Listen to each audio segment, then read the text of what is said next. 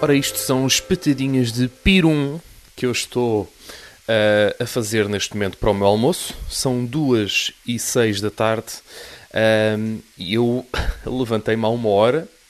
Não houve cá pequenos almoços. O meu pequeno almoço foi um, um café e uma banana. Uh, porque é isso que eu sou. Um café. Não, sou, sou um banana, de facto. Um, porquê? Porque um, eu, não, eu não sei se. Ok, eu ia dizer aquela coisa típica. Eu não sei se isto é só comigo, mas claro que não é comigo. Mas tem-me acontecido imenso um, sentir-me muito pouco produtivo. Ou seja, sinto-me, porque de facto estou a ser, não é? A esse, a esse ponto, de facto, não estou a produzir grande coisa sem ser este podcast e as emissões na rádio. Um, mas depois também me sinto porque de facto as pessoas chamam-me a atenção para esse pormenor. Tipo, não estás a fazer nada, mandrião do caralho. Um, e sinto-me também porque, pronto, depois as pessoas acabam sempre por ver um bocadinho o que se passa à sua volta e olha aquele a fazer uma cena nova, um podcast novo, e olha aquele que a fazer vídeos, né? E eu olho para mim próprio e penso, pois é pá, não estás aqui a, a fazer nada. Mas também é um bocado complicado estar numa casa sozinho e de repente vem-te assim uma ideia, não é? Olha, e tive aqui uma grande ideia. Não há, não há assim grandes ideias a surgir. Um, primeiro porque estamos neste, neste confinamento e depois porque aqui em casa eu não, eu não tenho sequer um, um ser humano com quem, não é? Se bem que eu continuo a fazer de vez em quando aqui e ali uma chamadita uh, por Skype. Por Skype não, não, não uso o Skype, mas por WhatsApp ou por Messenger ou whatever. Uh, e acaba sempre por haver esse contacto. Mas a vivência com outra pessoa é diferente do que estar sozinho numa casa. Um, mas eu, há uma coisa que eu também já percebi há muito tempo da minha pessoa, e vocês também, possivelmente, que é eu tenho sempre uma desculpa. Eu tenho sempre uma desculpa para a minha falta de produtividade. Vamos aqui virar as petadinhas. Um, e as desculpas podem ser as mais variadas. Isto do coronavírus agora é mais uma desculpa, não é? Para eu de repente Ai, ai agora, pá, e agora o que é que eu vou fazer, pá? Não tenho, não tenho ideias. Eu tenho um caderninho com ideias. Algumas desde 2014. não estou a gozar. Que nunca foram usadas. Só que ideias de 2014 já não fazem sentido, não é? Porque se até, desde 2014 para cá não foram usadas, é porque já não vão ser. E eu acho que o caderninho das ideias é uma coisa que pode ser útil, porém deve ter um limite de tempo. Ou seja, a partir de certo tempo, pá, se não usaste as ideias, são lixo. A partir de agora, essas ideias são lixo. Mesmo que possam ter sido boas na tua cabeça, a partir de agora não existem. Esquece-as. Esquece que elas existem. Um, epá, e tenho sentido um bocado que eu, eu já vos tinha dito aqui no podcast, se calhar já foi há dois episódios, né, já foi há imenso tempo, mas eu tenho de facto, tinha de facto uma ideia de uma rubrica a cozinhar. Lá está, podia estar a fazer agora, mas, mas não é isso que eu estou a fazer. Um, mas falta-me o, o, o, método como vou fazer. Pá, falta-me muita coisa. Fal... Pá, mas qual é o ângulo não é, da piada que eu vou fazer? Um, pá, vou fingir que sou muito atrapalhão a cozinhar, não é? Mas eu até gosto de cozinhar. Eu simplesmente não sei receitas. Não sei receitas de cor, então tenho que ir sempre ver as receitas. Mas eu acho que até nem cozinho mal. Eu acho que não cozinho mal. Um, tenho essa, essa sensação, pelo menos quando, pá, quando tenho a receita à minha frente, pá, as pessoas, ah, mas isso é seguir a receita. Não é só seguir a receita, porque é preciso ter um cuidado com, com os ingredientes, estão bem cozinhados, está ali no ponto, e eu acho que até tenho jeito para isso. Mas lá está. Uh, mas, mas pronto, a produção de conteúdos não é a culinária, não é a culinária que eu estava a pensar. Um, só que esse era um dos conteúdos que eu queria fazer e acaba por não, por não acontecer. Mas um, o que é que eu fiz assim de mais produtivo? Fiz as emissões da Rádio Radical, a minha quarentena, programa da Rádio Radical, que um, a semana passada estive a fazer todos os dias e esta semana decidi fazer uma pausa. Não, vou fazer uma pausa, pá, porque não estou a conseguir fazer os meus projetos. Lá está, mais uma desculpa. Um, eu não estava a fazer os meus projetos por causa do programa da Rádio Radical que demora 3 horas a ser feito. Ou seja, o programa tem uma, duração de 2 horas. Eu gravo e edito aquilo para aí em uma hora e meia, duas horas, e a outra hora é para escolher as músicas. Porque eu tenho esse cuidado de escolher as músicas. Só que eu já não estava a criar grande conteúdo.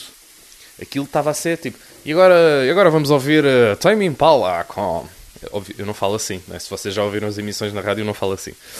Um, mas isto é, é aquela voz de sketches de locutor de rádio. Mas estava com, com um certo bloqueio que eu achava que era de estar a fazer muitas, muitos programas de seguida. Então eu já não, pá, já não trazia nada de novo à, àquele programa, ou à rádio, no geral. Um, e depois, pronto. Uh, obviamente, eu fazia uma pergunta no, no Instagram da Rádio Radical, tipo, qual é a vossa voz preferida? E pá, são dom vozes de gajos de K-pop. Eu tipo, hum, ok, não era bem isto que eu... Ta... É porque eu, eu, eu faço perguntas no Instagram da Rádio Radical, sei que a maioria do público são pessoas fanáticas de K-pop e depois. Ah, pois. E agora o Wonjong Prong Chung. São nomes em coreano que eu, pá, às vezes nem sei bem pronunciar e eu odeio não saber pronunciar as coisas. Às vezes até vou à net pesquisar como é que, como é que se pronuncia.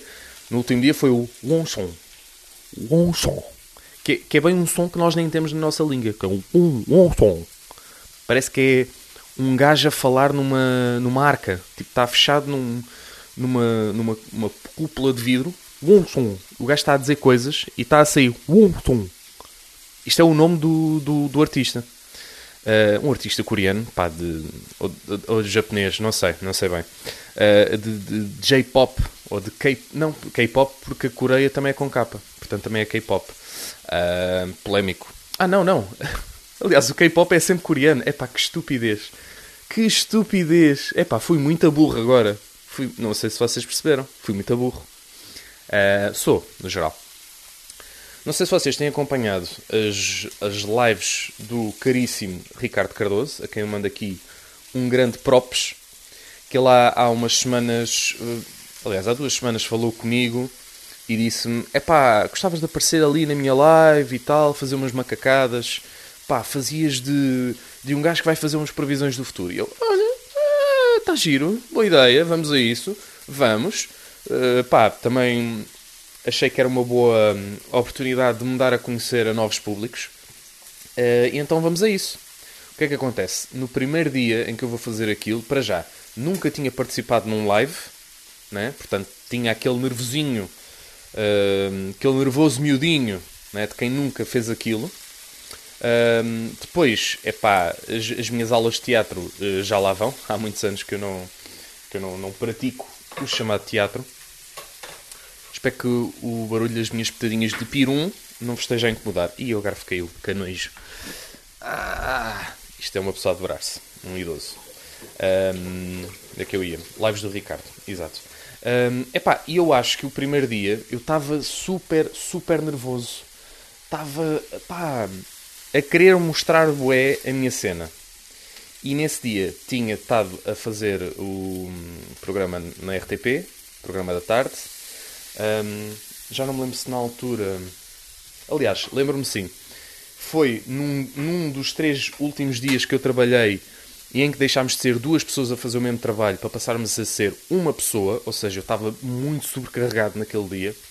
E depois ainda fui gravar o programa da, Radi da Radical para o carro fui editar na regi da RTP, fui para casa, fiz hum, o meu jantarinho à pressa e estava ainda a acabar de fazer o jantar quando ele me ligou para fazer a live. Portanto, pá, estava super atrapalhado.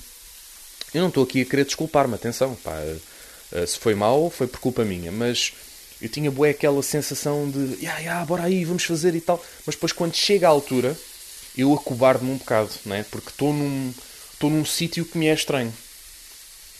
E é uma coisa que eu quero eliminar. Ou seja, porque eu não tenho vergonha nenhuma de estar a falar com o Ricardo. Pá, é um gajo super porreiro, uh, põe toda a gente à vontade, ele epá, até, até faz elogios que às vezes, pá, não, oh, oh meu caro, não, deixa lá disso. Uh, portanto, é, é, um, é um gajo super afável, não é? Não há aquele, aquele problema de, pá, de ser uma pessoa arrogante, nada disso, pá, um gajo super, super 5 estrelas. Um, mas eu de repente fico ali com aquela timidez de que, ah pá, isto não é o meu público. Ai, estou com vergonha, quer ir para casa? Quer dizer, não queria, não queria ir para casa porque Primeiro que já estava em casa, mas fiquei com aquela timidez. E depois, na segunda live, que já foi a, a semana passada, um, a minha ideia foi, aliás, a ideia foi, foi minha de origem, foi gravar, foi fazer uma espécie de treino em casa, mas o treino em que é que consistia? Consistia em sentar e levantar do sofá, que é um bocado os treinos que a gente faz agora todos diariamente, uh, o zapping, que veio substituir o running, né? Que cabeça de, é, de guionista a falar. Um, só que aquilo não estava guionado, ou seja, foi coisas que eu inventei e, epá, e pus por tópicos na minha cabeça, nem apontei em lado nenhum. E depois, antes da live, preparei ali as coisas e já estava muito mais à vontade. Ou seja, nesta segunda live já estava ali confortável. Já estava a pensar, ok, já estou a perceber onde é que é o meu espaço, onde é que posso ir, o que é que posso fazer, tal e tal. Um, epá, estava muito mais confortável. Já, já gostei muito mais desta, desta segunda atuação do que, do que da primeira, porque de facto, e agora vamos esticar aqui para ver se as batatas já fritaram. E fritaram! Uh, eu estou na cozinha, eu nunca tinha experimentado este set, que está é, tá com o computador aqui e eu estou com o microfone, que é um Zoom H1, para quem conhece. Epá, e eu ando aqui com o cabinho, o cabinho tem tipo 5 cm. Não, não tem, tem um bocadinho mais, mas não muito. Não muito mais, tem tipo 30 cm.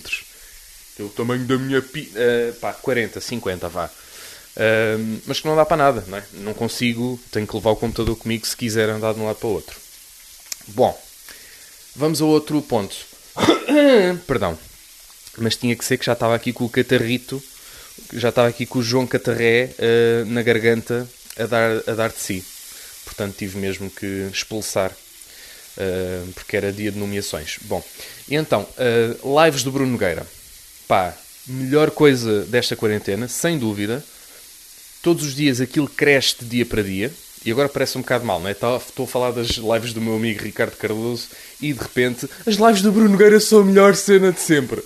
Mas é assim, com as devidas distâncias, uh, e o Ricardo sabe, pá, se o Ricardo conseguisse ter aquelas pessoas que aparecem ali, se calhar também tinha uma boa audiência, não é? Mas cria-se ali uma certa, uma certa química epá, que só pessoas que já se conhecem há muitos anos é que conseguem. Né? O Ricardo daqui a uns anos também, também poderá conseguir isso, mas poucos conseguem como, o, como o Bruno Nogueira. Não, é? não há assim muita gente que consiga ter aqueles valores. E no outro dia eu vi alguém a postar uma imagem de uma live do The Rock que tem não sei quantos milhões de seguidores e tinha lá tipo 60 mil pessoas a ver. É tipo, bro, o Bruno Nogueira é Tuga e tem mais do que tu. Tipo, calma lá. Agora, o que é que eu vim a falar sobre as lives do Bruno? É as pessoas que têm aquela necessidadezinha de fazer o seu comentário na live do Bruno. Como se hum, aquilo. Pá, os comentários, os vossos comentários, passam num segundo e no segundo a seguir já está outra pessoa a comentar outra coisa. Portanto, não vão para ali comentar como se, se as pessoas estivessem de facto a ver o que é que vocês estão a escrever. Às vezes é mais para, para dizer aos amigos: Olha, olha, estou aqui. Oi, amiga. Ah, eu vi-te na live. Eu vi-te na live. Estavas lá a comentar. Disseste, ha, ha, ha, ha. E eu há dias fiz um gráfico. Deixa-me ver se eu consigo apanhar aqui o gráfico. E fui eu que fiz. Atenção. Não sei se já alguém andou a roubar este gráfico e fez um meme disto. Por um lado espero que não, por outro espero que sim, não é? Por, por um lado espero que sim, porque queria dizer que, que de facto estava muito bem feito e que as pessoas tinham gostado mas, mas era um pouco um, um gráfico da quantidade de comentários, ou do tipo de comentários que aparecem. Epá, o comentário que aparece mais vezes é o emoji uh, do boneco a rir. A rir e a chorar. Epá, olha, estou aqui a chorar a rir. E, e as pessoas limitam-se a pôr esse, esse bonequinho. Umas vezes põem, põem um emoji, outras põem três emojis, que é para dar aquela sensação epá, que estão ali a rir, a bom rir. Um, epá, mas ao mesmo tempo, um, qual é a necessidade de uh, a, a, cada dois segundos estão, duas, estão pessoas peço desculpa, a fazer o mesmo comentário? Um, até que ponto é que isso é útil? Não é? Até que ponto não, é, não são só as pessoas a dizerem olhem para mim, olhem para mim, estou aqui na live. Não, é? não estão a acrescentar grande coisa. Um, mas o próprio Instagram propicia às pessoas a que façam isto, porque eles põem sugestões de comentários. Tem o simples Olá, e depois tem, Perdão. E depois tem os emojis que eles acham que são úteis para as conversas, que é um, um smile a rir, o chorar a rir, uh, pá, e depois não sei quais é que são os outros, porque eu geralmente nem, nem liga a essa cena das sugestões. Mas, mas o próprio Instagram diz como é que nós devemos interagir. Ora, se aquilo tem uma barra de comentários, porquê é que as pessoas vão estar a comentar com emojis? Não é? Pá, o emoji é mais quando a pessoa não tem assim grande coisa para dizer. Pá, mas se não tem grande coisa para dizer, até que ponto é que tem que dizer? Não é? Até que ponto é que não fica só calado a assistir? E às vezes fico. De vez em quando também comento umas coisas uh, para dar de minha graça. Mas vamos lá pensar, até que ponto é que nós queremos mesmo comentar e não estamos à procura de atenção? Até que ponto é que aquilo que estamos a dizer é importante para a live, é importante para que as outras pessoas um, ah, ouçam a nossa opinião e não somos só nós a libertar o nosso egozinho, não é? e a querer mostrar que estamos aqui, estamos aqui. Uh, portanto, eu no, eu no, meu gráfico tinha 55% das pessoas uh, põem o emoji de chorar a rir, 6% são comentários sobre o tema em discussão, uh, 1% são sim, 1% são não, isto só quem, só quem está lá é que sabe, 5% classificados pipi para o Sr. Nuno Marco, uh, 9% ha ha ha ha ha, 15% ah ha ha ha ha, há aquela diferença de começar com H ou sem H. A generalidade das pessoas começa com o A, mas também há quem que quem comece com e a seguir vem o E. É aqui uma referência a Ana Malhou. E depois 8% pessoa que viu um, um, amigo seu a comentar a live. Cá está, como eu tinha dito há pouco. Um, existe muito isto, né? Olha, olha a Patrícia, está aqui no live. Ai, também gostas do Bruno. Temos tanto em comum. Bom, Terceiro tópico, e para finalizar, porque isto já vai longo, é a comemoração do 25 de Abril.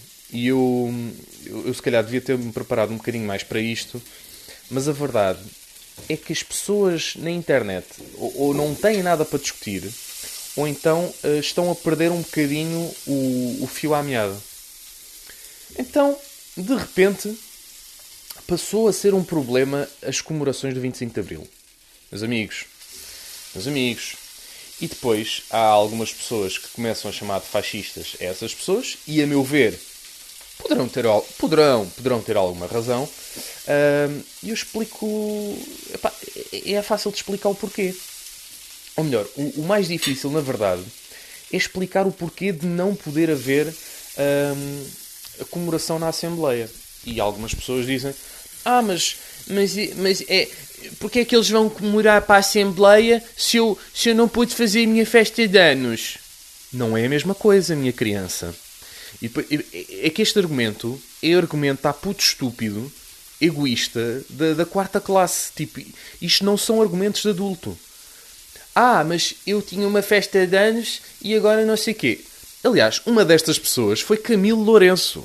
Camilo Lourenço, que a televisão as televisões contratam como um especialista em economia, mas se calhar deviam contratá-lo também como especialista em argumentos de puto da escola, não é? Porque isto, isto não é um argumento.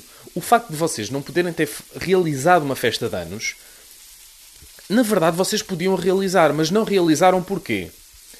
Porque vocês querem proteger os vossos amigos não é? O facto de vocês não terem feito uma festa de anos é por precaução. É para que vocês não sejam contagiados, para que vocês não contagiem os vossos amigos, no caso de haver uma infecção, porque pode até nem haver, não é? Pode não haver, na verdade, um motivo para vocês não fazerem a festa de anos. Imaginem, toda a gente está saudável, ninguém se vai contagiar. Os produtos, os alimentos estão todos desinfetados, ninguém se vai contagiar, não é? O risco de infecção é zero. Ah, foi tudo analisado, testado, está tudo seguro. Pronto, podem fazer uma festa. Mas a questão é, é, é que, por precaução, nós não devemos fazer. Por precaução, não deve haver uh, esses ajuntamentos. E, uh, aliás, os, os números uh, em Portugal mostram isso, é que nós estamos de facto no bom caminho. O número de mortos. Um, epá, agora fica um som aqui muito descansado, não é? Já acabei de fritar, de grelhar, aliás, as petadinhas. Uh, onde é que eu ia?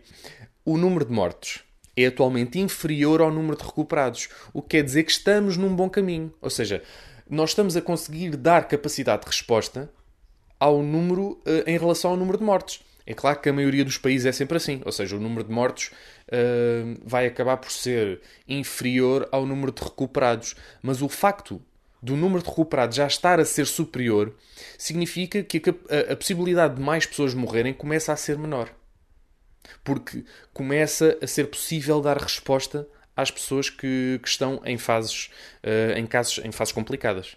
Uh, é claro que nem toda a gente vai ser salva, muita gente vai morrer ainda, infelizmente, mas uh, isso não é, não é motivo para que nós pensemos que de repente já está tudo bem, não sei o quê. Não, calma. Uh, vamos descansar um bocadinho, não é? vamos, se calhar, pensar que as coisas já estão melhores mas que não é para começar a ir já para a rua e acabou pessoal. Já... Não, não, não, não está tudo curado. Aliás, houve aquela, aquela vila na China, pá, agora não me lembro do nome, mas foi uma das primeiras um, a levantar o estado de emergência e de repente, oh meus amigos, pronto, se calhar temos que voltar para casa porque as pessoas já estão a morrer outra vez, vá, tudo para dentro, tudo para dentro. E a cena dos aniversários é essa. Ou seja, nós até podemos já estar numa fase em que as coisas parece que já estão a ser controladas, mas nós não queremos que os nossos amigos partam por causa de, umas, de um estúpido coronavírus. Portanto, vamos manter-nos em casa, uh, vamos fazer festas eh, por videochamada. Uh, agora, isso não implica que não haja a celebração do 25 de Abril na Assembleia, porque não pode sequer ser comparável. Ou seja, uma coisa é uma festa de amigos onde as pessoas vão para lá aos abraços e aos beijos e depois vão comer eh, pipocas do mesmo, do mesmo balde e depois estão todos a meter as mãos no mesmo sítio. Estão-me a acompanhar o raciocínio? Acompanhem, por favor. A comer batatas, tudo, a meter as mãos e não sei o quê. Eu tive numa dessas festas, pá, aí dois dias antes de ser decretado o estado de emergência. Aliás, eu acho que já falei disto também aqui no podcast. Um, arriscámos, arriscámos, sim senhor. Mas se nos acontecesse alguma coisa, era culpa nossa. Ou seja, eu próprio andei numa dessas festas e agora, se calhar, já não vou ter festas proximamente com amigos que façam anos. Também agora não estou a ver assim ninguém que. Uh, talvez em junho, não é? Mas pronto. um, mas a, a, minha ideia é. Parem de pensar no vosso umbigo, porque a, a, a comemoração do 25 de Abril não é a mesma coisa que uma festa de anos. Ou seja, os deputados não vão para a Assembleia da República dar beijos e abraços uns nos outros. Eles vão ler discursos. Não sei se vocês já viram as comemorações do 25 de Abril noutros, noutros anos, mas basicamente é isto que eles fazem. Fazem discursos, uns aplaudem, outros não aplaudem, tudo bem, a democracia é isso. Um, agora, eu tenho a certeza que, para além de haver um número limitado de convidados, já não vai haver aqueles convidados uh, que havia antigamente, aquela sala cheia, uh, vai estar a um terço, espero eu, ou a um quarto, se calhar até seria melhor, uh, mas a sala não vai estar cheia. Vai haver distanciamento, e se não houver, claro que aí vocês podem cascar em cima, mas antes das coisas acontecerem, não podemos estar a dizer que não pode acontecer, né? Porque este proibicionismo que é muito contra o espírito do 25 de Abril, não é? E de repente, chamar uh, fascistas a pessoas que não gostam destas celebrações pode não fazer sentido, acham vocês, mas faz algum sentido. Porque o argumento, o maior argumento é se eu não posso estar com os meus amigos a fazer festas, estas pessoas também não podem fazer uma festa.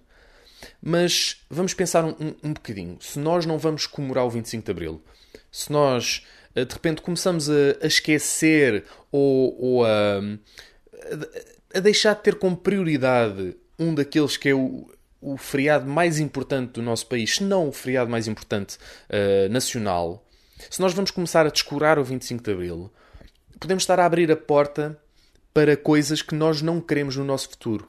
Não é? Para um regresso do fascismo, por exemplo. Porque de repente podemos todos dizer que hum, que essas reuniões na Assembleia não fazem sentido. Uh, a democracia, a bem ou mal, deu-nos essa liberdade. Um, quem diz que, que essas pessoas são fascistas também tem essa liberdade. Um, e faz algum sentido, a meu ver. Mas as pessoas que se ficam incomodadas porque outros acham que elas são fascistas por não quererem que haja comemorações do 25 de Abril uh, na Assembleia se calhar estão. ainda não pensaram bem nas suas opções políticas, ainda não pensaram bem na sua ideia política. Ou se calhar nem têm sequer ideia política, não gostam de política e têm nojo de quem gosta de política. Estas pessoas existem.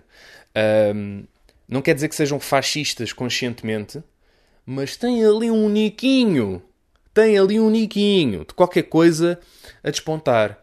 E, e nós não podemos permitir que, que isso comece a despontar na nossa sociedade. Comecemos a, a querer linchar as outras pessoas porque querem fazer uma, uma comemoração uh, de um dos feriados mais importantes do nosso país, uh, que nos permite a nós estarmos na internet a dizer merdas. Que não fazem, umas que fazem sentido, outras que não fazem sentido nenhum, mas que nos permite a todos nós termos a nossa opinião. Não é ótimo termos todos uma opinião e podemos dizê-la livremente? Porque é que de repente queremos uh, acabar com as comemorações de um feriado que permitiu isso. E eu não estou a dizer com isto que estas pessoas querem acabar com, com o espírito do 25 de Abril, não é isso. Mas o recordar o 25 de Abril continua a ser importante, porque há de haver uma altura uh, em que, se deixarmos de recordar o 25 de Abril, as pessoas vão deixar de uh, ter em linha de conta a prioridade que é sermos livres. Uh, e é a primeira vez que eu digo linha de conta neste podcast e vai ser a última, meus amigos. Peço desculpa, eu não sou um comentador de televisão. Aliás, eu já nem, eu já nem vejo televisão, espaços noticiosos, para há uma semana, se calhar. Já não ando a ver. Não, mentira, vi no domingo, mas pronto. Mas eu ando a evitar imenso uh, ver, uh, ver noticiários, como já vos disse aqui, porque. Epá, para quê? Para quê? Não faz sentido, não faz sentido. Bom, meus amigos, uh, acho que era um bocado isto. Uh, entretanto, se tiver mais coisas para dizer uh, para a semana, se calhar digo. Uh, se tiverem coisas para me dizer também, já sabem que têm os espaços habituais. Eu acho que o Anchor, Anchor, o sítio onde está alojado este podcast, tem até um, um, campo onde vocês podem mandar a vossa mensagem de voz. E se quiserem, podem sempre mandar, eu depois respondo-vos. Ou então sigam-me no Twitter, uh, AF Melão, ou pesquisem por André Melão, que eu estou lá. Não é? Hoje venho recomendar o podcast Humor à Primeira Vista. É, é um podcast que, pronto, é, é isso. Basicamente, é um podcast uh, sobre humoristas e sobre uh, as influências destes humoristas. Muito resumidamente, é isto. Um podcast feito uh, por um rapaz da ESCS. Não conheço, porque eu não andei na ESCS. Andei, sim, na, no IPS, Instituto Politécnico Setúbal Aí, Setúbal. E é isto. Pá, é um podcast que acho que entretanto já está no Expresso. Epá, campeões. E ainda bem. Onde é que poderia estar este podcast se tivesse alguma qualidade? Estou a falar do meu, não estou a falar do Humor à Primeira Vista. Mas tem convidados muito, muito interessantes. Um, e quem sabe um dia este podcast também não está no Expresso. Não é? nunca digas nunca, pá. E é isto. E agora vou comer as minhas batatinhas. E o meu pirum.